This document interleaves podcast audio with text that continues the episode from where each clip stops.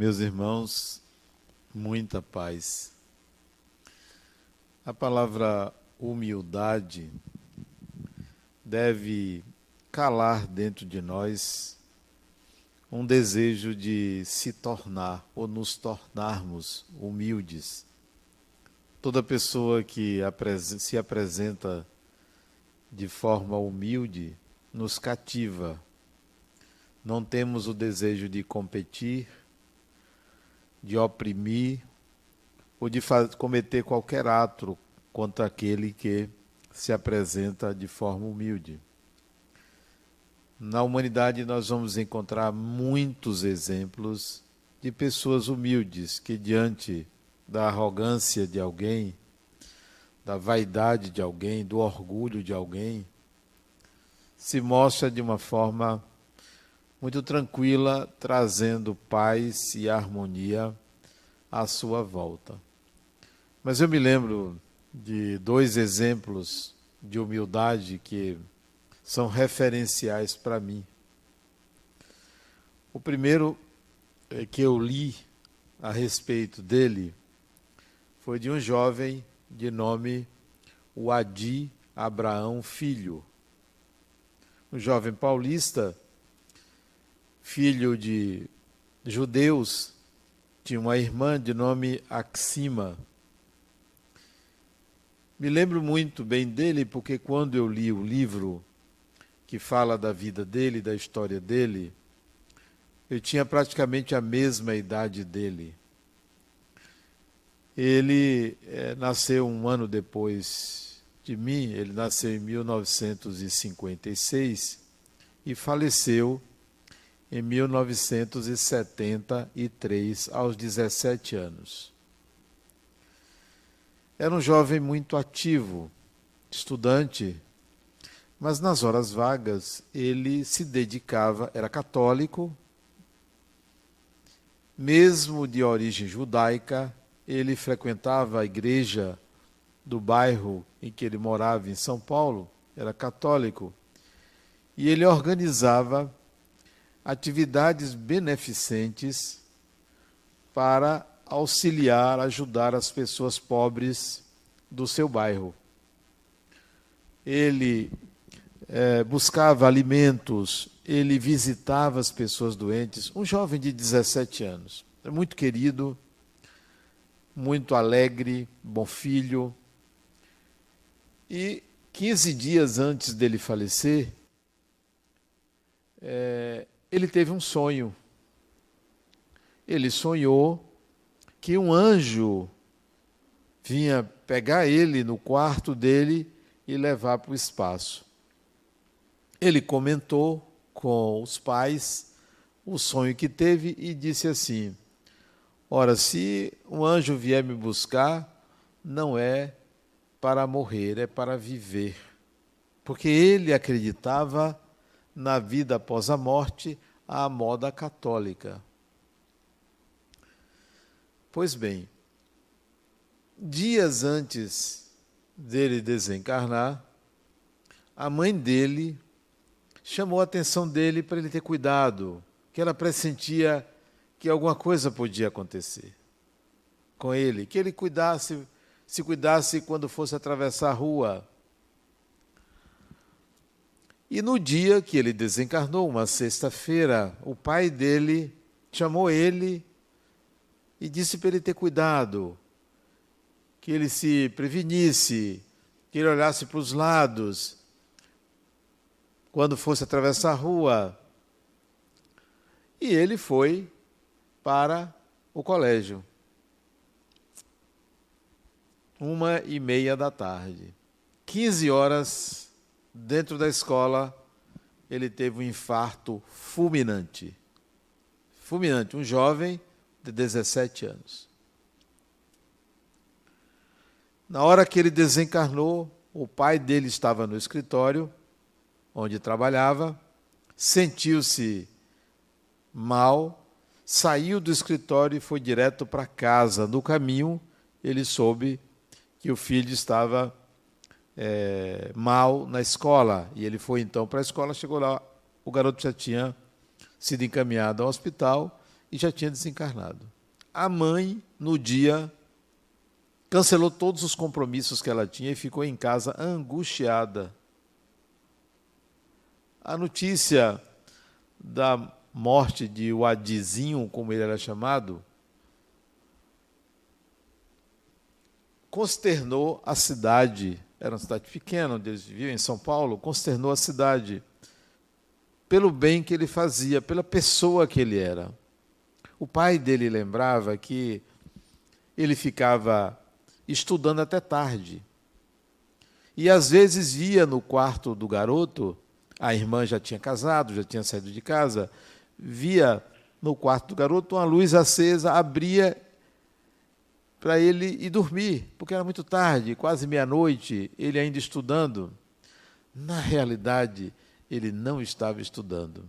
Quando o pai abria a porta, ele escondia o que ele estava fazendo, preparando a lista de pessoas que ele iria ajudar. Era um verdadeiro cristão, o rapaz. Desencarnou. Foi um sofrimento muito grande para a família. Imagine o pai ficou tão abalado. O pai tinha um nome, o mesmo nome dele. O nome do garoto era Wadi Abraão Filho. O nome do pai era Wadi Abraão. É, houve o enterro do corpo do rapaz. O pai, de noite, não aguentava, ia para o cemitério e deitava na gaveta de cima, onde o corpo do menino estava e ficava ali, o pai fumava, ficava ali fumando e tentando conversar com o garoto e pedindo ao garoto para levar ele também. Teve vezes que o, o, rapaz, o vigia do, do cemitério, via uma fumaça saindo de uma das gavetas, ia lá e encontrava aquele homem alto, forte, deitado lá, chorando, é, chamando pelo filho uma dor muito grande. A família então resolveu, seis meses depois, acho que ele desencarnou em junho, no final do ano, foram a Uberaba procurar o médium Francisco Cândido Xavier. E o pai, judeu, a mãe muito católica, disse: não digam nada a ele, a Chico Xavier. Não digo nada. Isso em 1973. Chico Xavier tinha 63 anos. Não digam nada a ele. E ninguém disse nada. Chegaram. Inclusive eu estive lá uma vez no local, tive em 1981, conhecer Chico Xavier. É um local muito pequeno, talvez um quinto dessa sala, desse salão, muito pequeno, muito apertadinho. E os pais chegaram pai e mãe do rapaz, a filha, Axima, o nome da menina, Axima, nunca tinha ouvido falar desse nome, e o marido. Foram os quatro lá para Uberaba.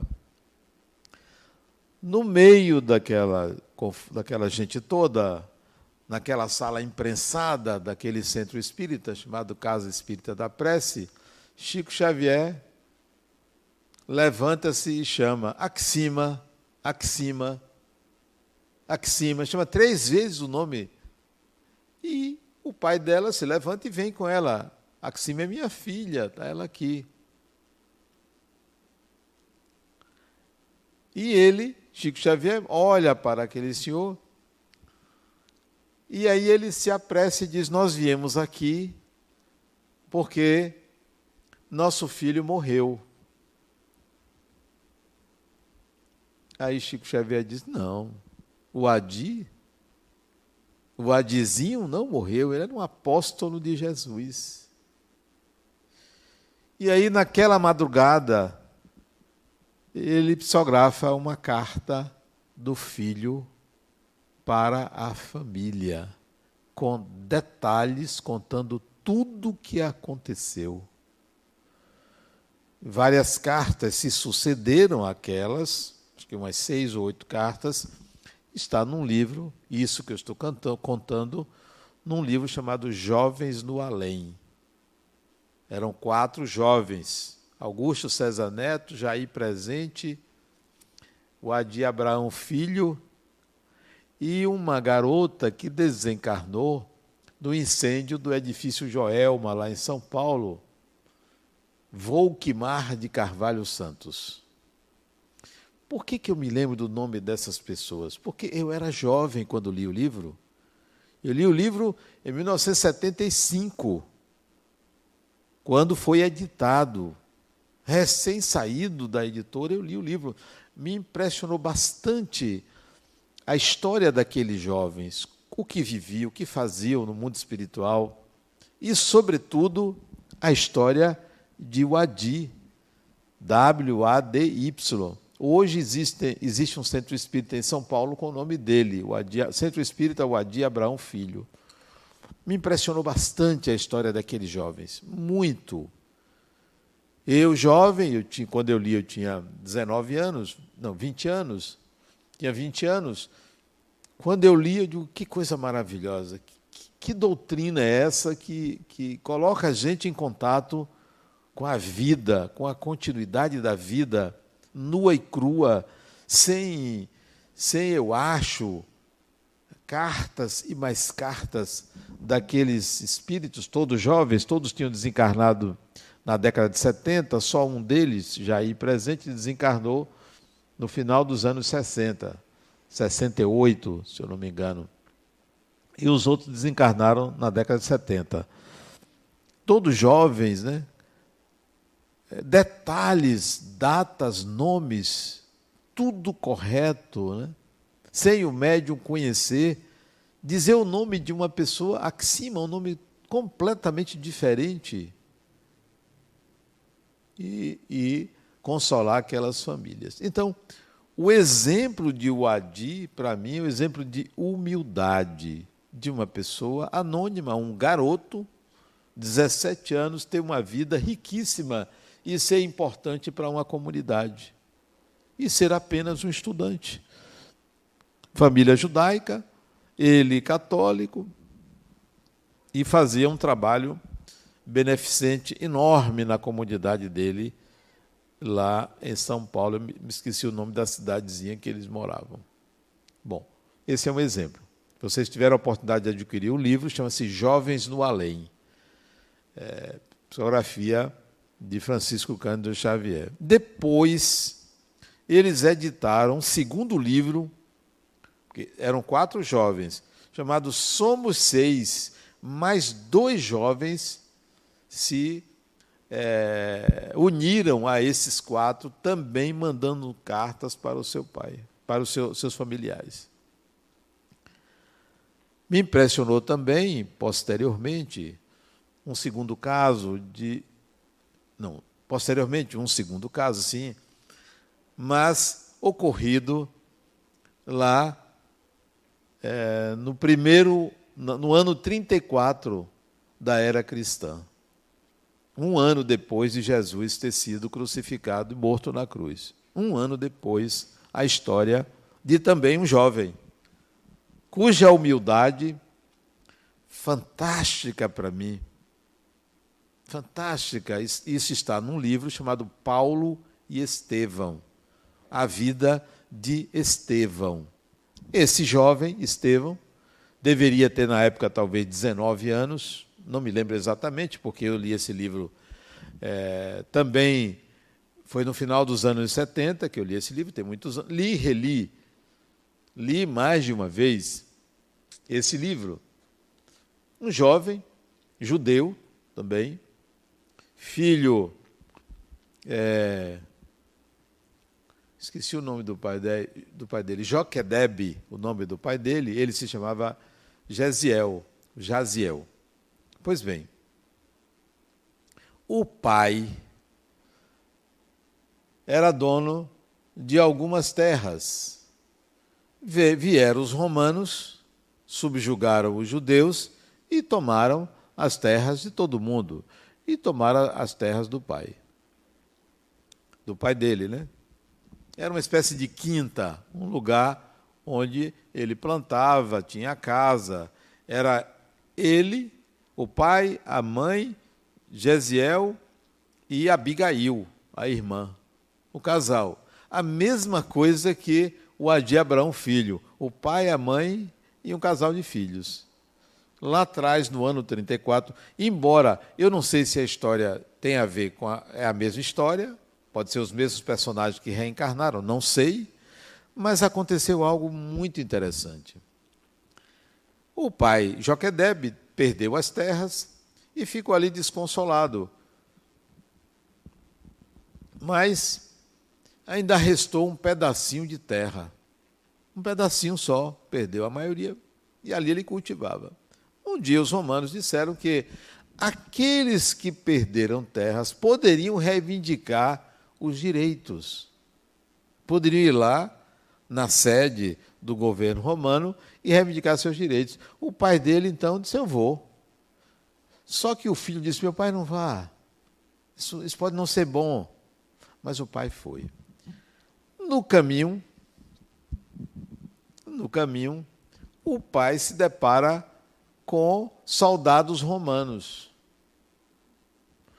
Com receio de ser preso por não cumprimentar os soldados romanos, o pai dele, sozinho, salve valorosos soldados romanos. Para que ele fez isso? O, o, cabo lá que dirigia os soldados disse: que, que petulância você falar conosco, deu-lhe uma surra sem tamanho. Mesmo assim, ele foi. Na volta, ele encontrou outra tropa e resolveu não falar. Porque não falou, apanhou de novo. Né? Então, era um sofredor. E lá, é, lá ele não obteve nenhum benefício, não obteve nada. Voltou e resolveu, para se vingar, tocar fogo numa propriedade que lhe fora retirada e pertencia a um romano. E nesse toca-fogo, é, ele vai, toca fogo, volta para casa, se esconde e Gesiel, ao ver o fogo lá é, queimando, vai para tentar apagar o fogo, sem saber que foi o pai que tinha promovido aquilo. Resultado: o pai foi visto tocando fogo, foi preso, e Gesiel, mas a irmã, foram lá para salvar o pai. E ele, o filho, para não incriminar o pai, disse que foi ele que tocou fogo, num ato de humildade. Foi ele que tocou fogo. Ali o pai apanhou, a menina foi dispensada e ele foi tornado escravo. Porque se incriminou mentindo. Foi tornado escravo. Foi para as galhas romanas servir como remador. Olha a humildade desse indivíduo, um jovem, um jovem.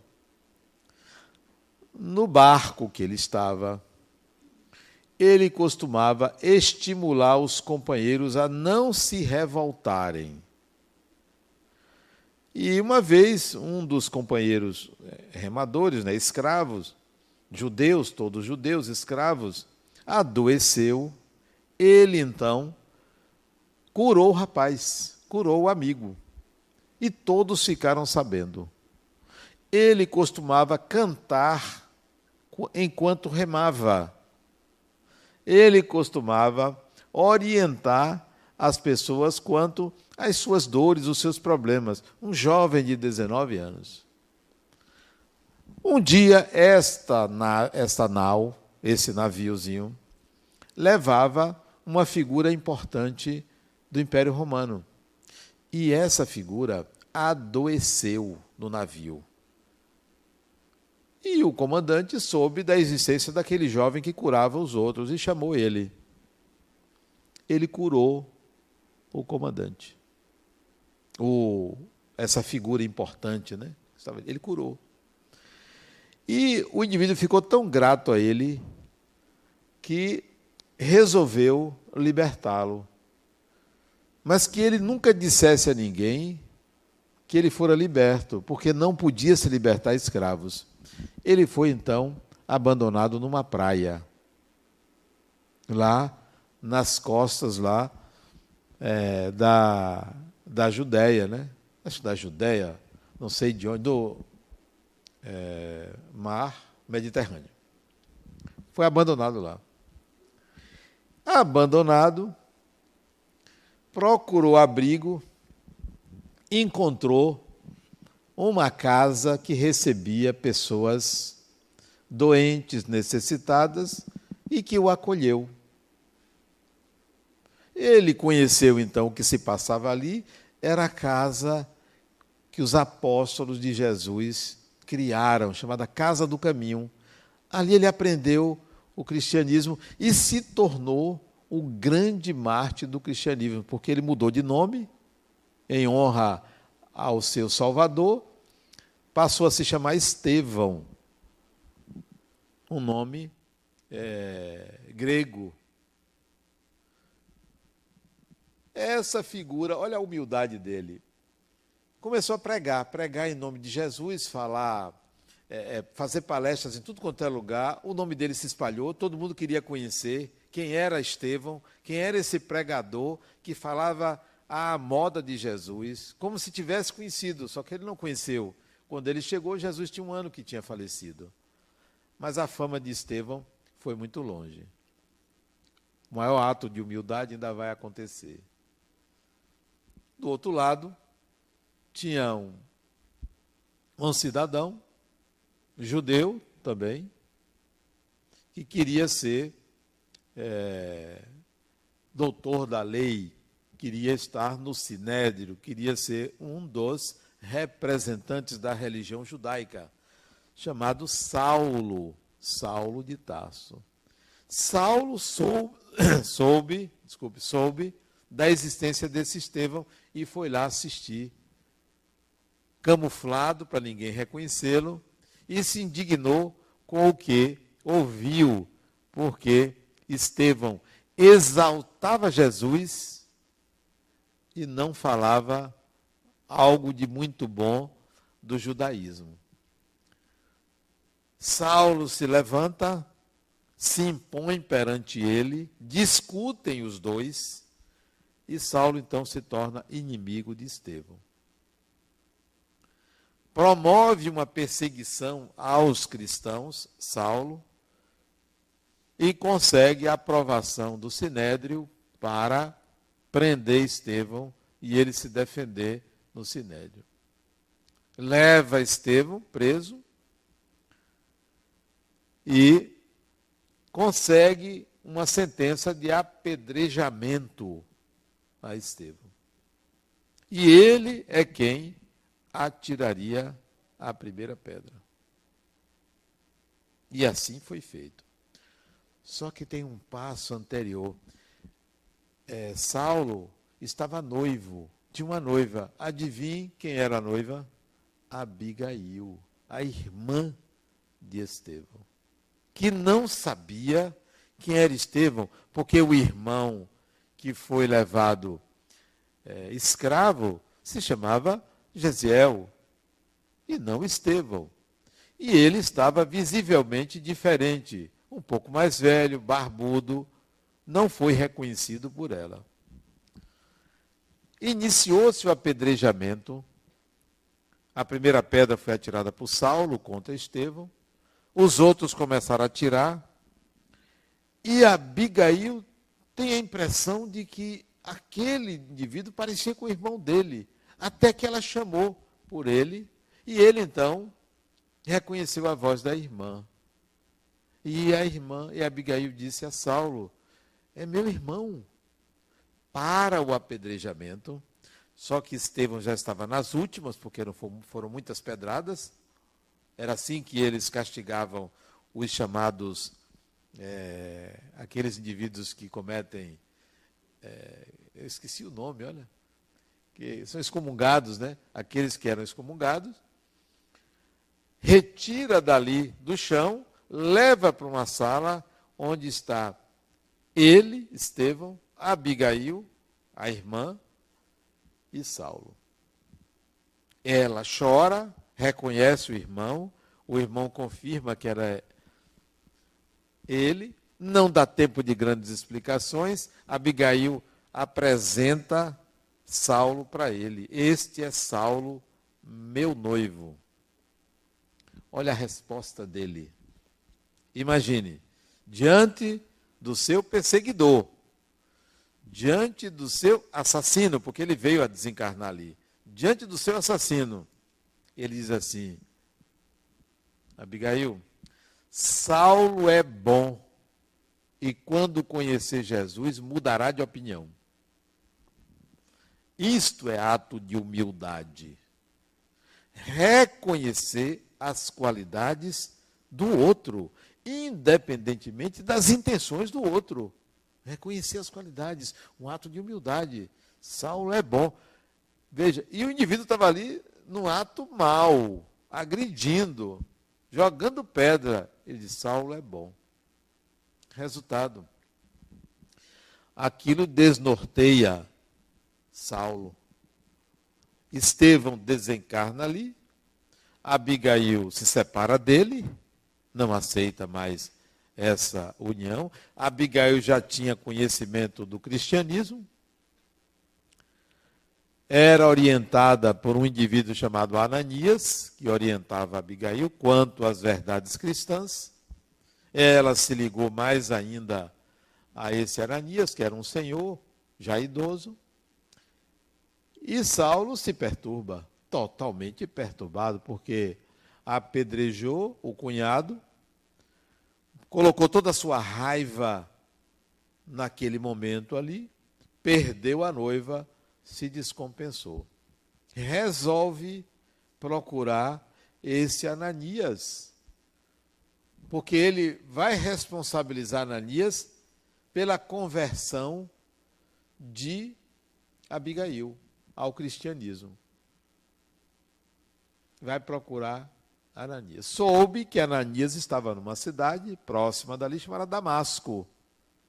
E foi a Damasco de cavalo. O que é que acontece no meio do caminho? Uma luz vem do céu. E essa luz diz assim: Saulo, Saulo, por que me persegues? Ele toma um susto, porque houve uma luz que veio do céu, e pergunta quem é. Aí a luz diz: Sou Jesus, aquele que tu persegues. Ele cai do cavalo, perde a visão. Perde a visão. Ele não estava sozinho, estava com outro, outros que iam com ele a cavalo para Damasco para prender Ananias. Aí Jesus disse a ele: Vá a Damasco e lá alguém lhe dirá o que fazer. Os companheiros, ele ficou cego, levaram-no para Damasco, colocaram numa pousada lá e foram embora, largaram ele lá. Momentos depois, quem aparece? Ananias. Vinha aqui a pedido de Jesus.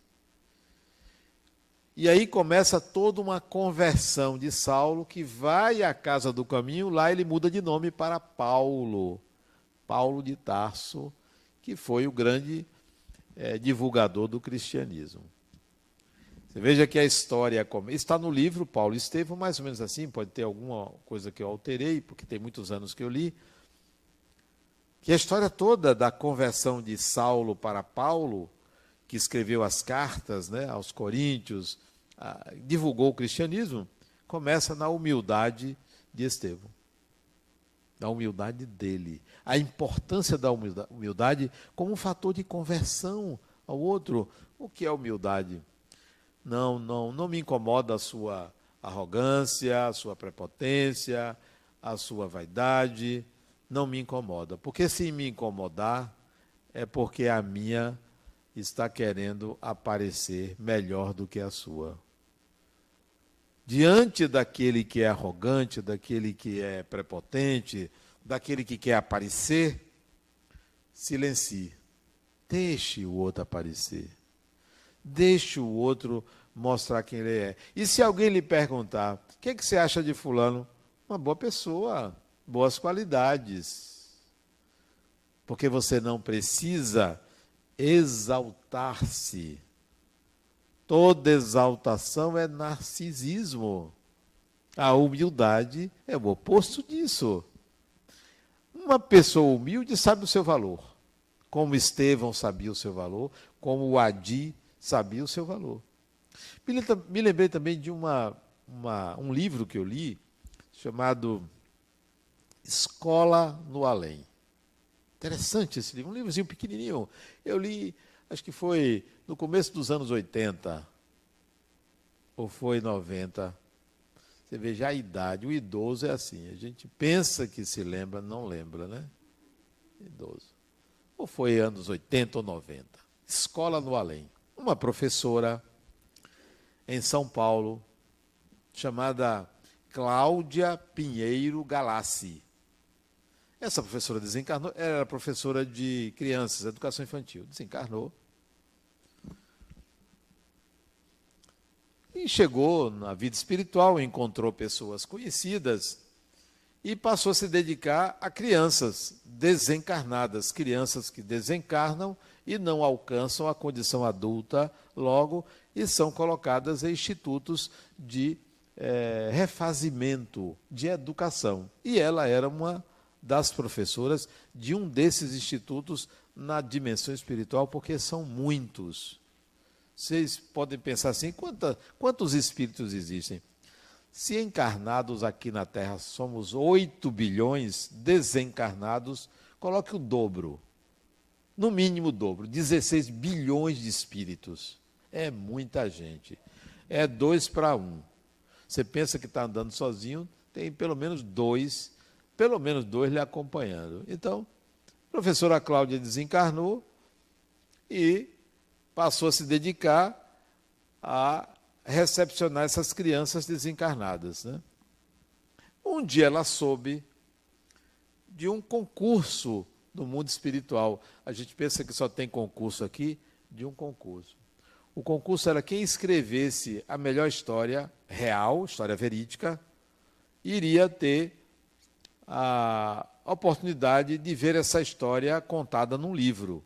E esse livro chama Escola no Além. Ela ganhou esse concurso de muitas instituições, muitas professoras e professores. A história dela ganhou. Olha qual foi a história dela. Uma das suas alunas no mundo espiritual, uma criança chamada Helena tinha muita saudade da mãe. Se eu não me engano, a menina tinha quatro anos de idade, três ou quatro anos de idade. Muita saudade da mãe. Imagine uma criança sem a mãe. Essa criança era aluna dela. Essa criança tinha tanta saudade da mãe que ela se interessou pela história da criança, de nome Helena onde ela morava, como ela desencarnou, é, quem eram os pais dela, e recebeu permissão para conhecer a família da menina. Veio conhecer e propôs trazer a menina para um encontro com os pais. E conseguiu isso. Trouxe a menina para o apartamento ou a casa onde viver em São Paulo quando a menina desencarnada, a professora Cláudia, também desencarnada, chega no apartamento ou na casa, não me lembro bem, a mãe fala para o pai que estava com saudade da menina que havia desencarnado. A menina correu e abraçou o pai, abraçou a mãe, e eles se emocionaram muito porque tiveram ali a certeza de que a criança estava ali. Mas o melhor aconteceu em seguida. Essa visita da professora Cláudia à casa de Helena, Heleninha, eles, ela descobriu que a mãe ainda tinha é, fertilidade e queria ter outro filho. E propôs que a menina reencarnasse como filha da própria mãe, como irmã foi possível, ela reencarnou e os pais colocaram o mesmo nome, só alterando parte do segundo nome, Helena. Ela renasceu na mesma família, ainda deu tempo de voltar e ser irmã dela mesma. Então, essa história mostra para mim a humildade da professora Cláudia, que vendo a necessidade de um espírito, se dedicou ao mesmo trabalho que ela tinha aqui, nessa encarnação, a contribuir para a reencarnação daquela criança.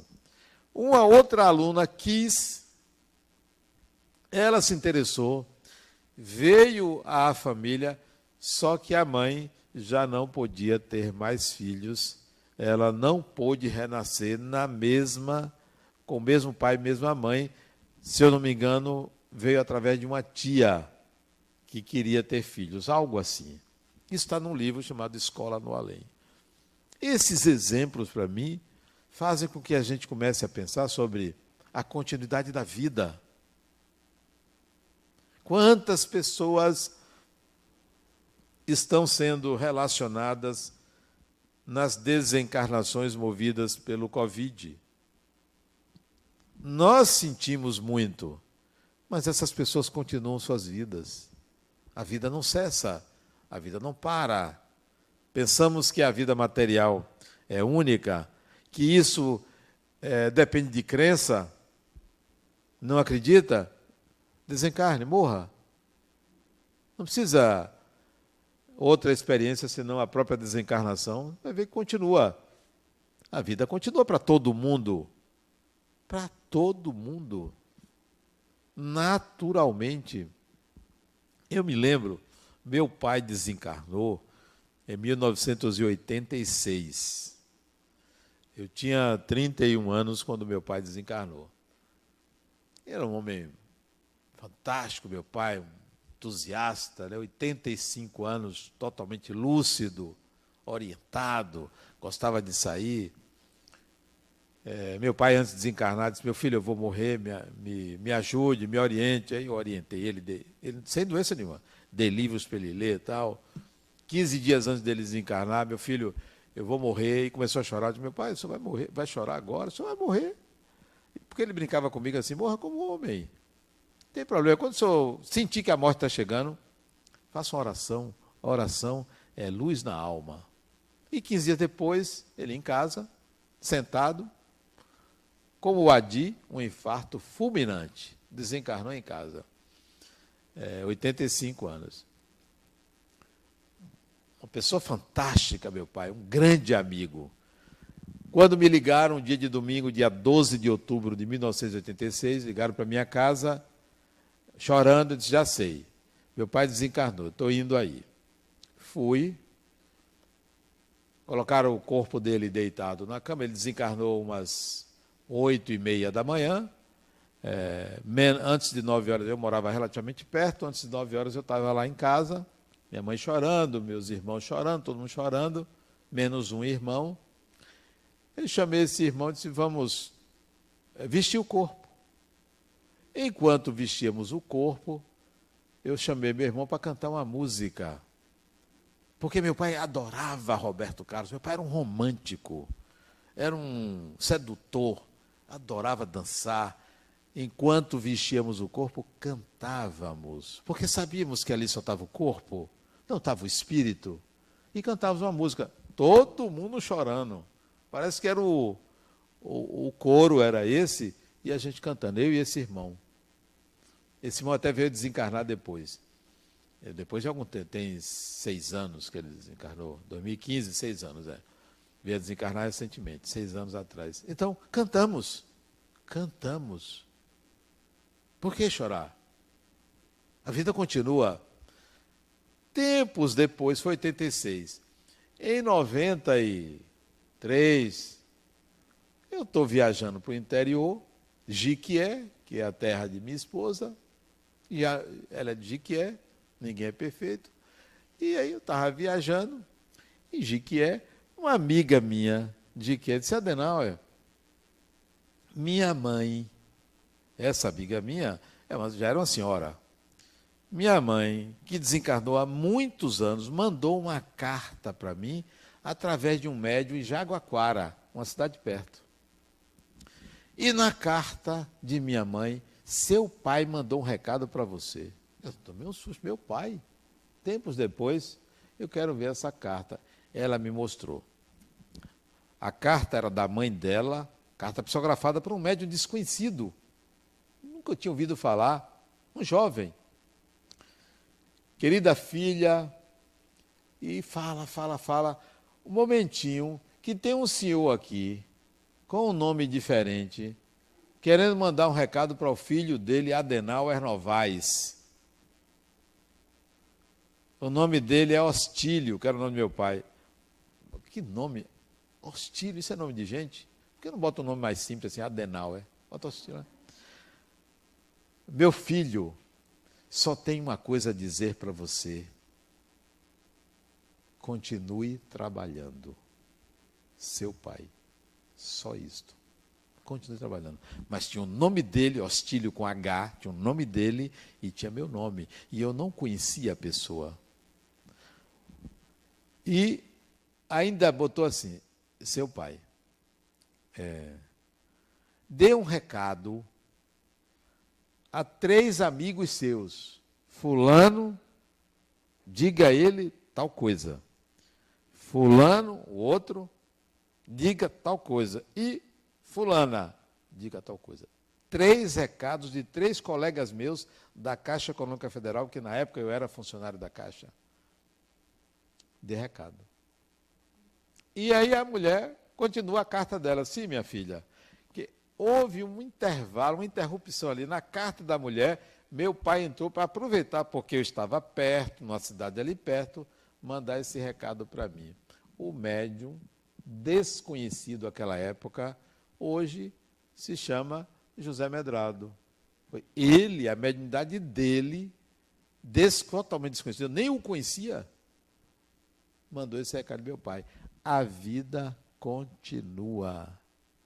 Quando você quiser é, lembrar-se de um ente querido que desencarnou, pense na pessoa saudável, feliz, desperto, tentando se comunicar, às vezes não podendo, por causa da distância. Minha, da distância da dimensão. Minha mãe desencarnou em 1998, aos 70 anos. Desencarnou, eu tinha uma, uma, uma reverência muito grande.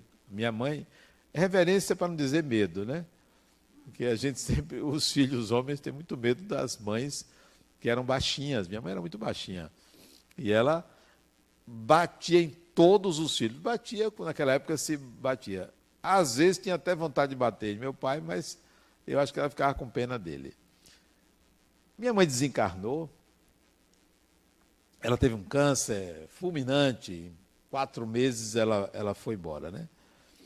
E viveu 70 anos. Eu senti muito falta dela ela me apareceu. A minha ela apareceu. Meu pai mandou uma, um recado. Ela apareceu. Adivinha onde? Aqui. Não foi na casa dela, não foi na minha casa, foi aqui no centro. O pior é isso. É que minha mãe queria mandar em mim. Ah, faça isso, faça aquilo. Aqui dentro, né? Minha mãe, a senhora já desencarnou. Aqui tem que ser eu, não pode ser a senhora, não pode estar mandando nas coisas aqui dentro. Mas ela ficava querendo ditar ordens. Como eu não era o filho preferido, era uma irmã minha, Mabel, que trabalha aqui comigo. Mabel, fale com sua mãe. Fale para ela maneirar. E aí, Mabel, acho que fez isso. Minha mãe maneirou e passou a trabalhar sem querer mandar na casa, né? Porque o filho dela é o diretor, ela achava que ela tinha direito de mandar. A vida continua, a personalidade é a mesma os desejos, as intenções são as mesmas. Só quando você evolui mais, ascende mais, você não é, mantém a mesma personalidade, porque você se lembra de vidas passadas, se modifica. Poucos apresentam a humildade de entender. Ah, eu estava equivocado, realmente a vida continua. Eu esqueci. Eu saí daqui, fui lá, voltei, e só agora eu me dou conta que a vida no corpo é apenas uma viagem. É ir ali e voltar, porque passa rápido 60, 70, 80 anos. No instante passa, não dá tempo para muita coisa. E ainda tem pessoas que se mostram arrogantes, prepotentes, orgulhosas, são incapazes de pedir perdão, pedir desculpas, de voltar atrás, incapazes de reconhecer o valor dos outros, como o exemplo, o exemplo que eu dei de Estevão. Ali, diante do seu algoz, ele dizer: Saulo é bom, e quando conhecer Jesus, mudará de opinião. E de fato, conheceu, mudou de opinião. Também Jesus derrubou ele do cavalo e cegou para ele aprender a ser humilde, né? Porque não era humilde. E fez um grande trabalho de divulgação do cristianismo. Aí a questão que eu apresento para vocês é: em que momentos da sua vida você se mostra o oposto da humildade?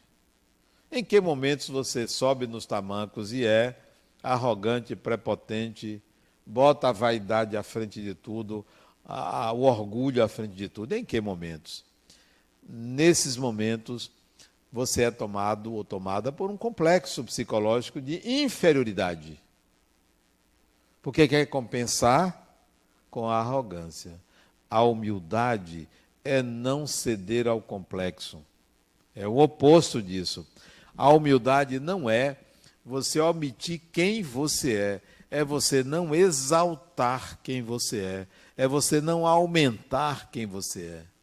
A humildade não é você, é, não, não é timidez. Timidez é complexo de superioridade. O tímido não quer errar, não aceita ser criticado, não aceita é, é, que alguém aponte um defeito. Isso é do tímido. O humilde não. Quando é necessário, mostra o seu valor.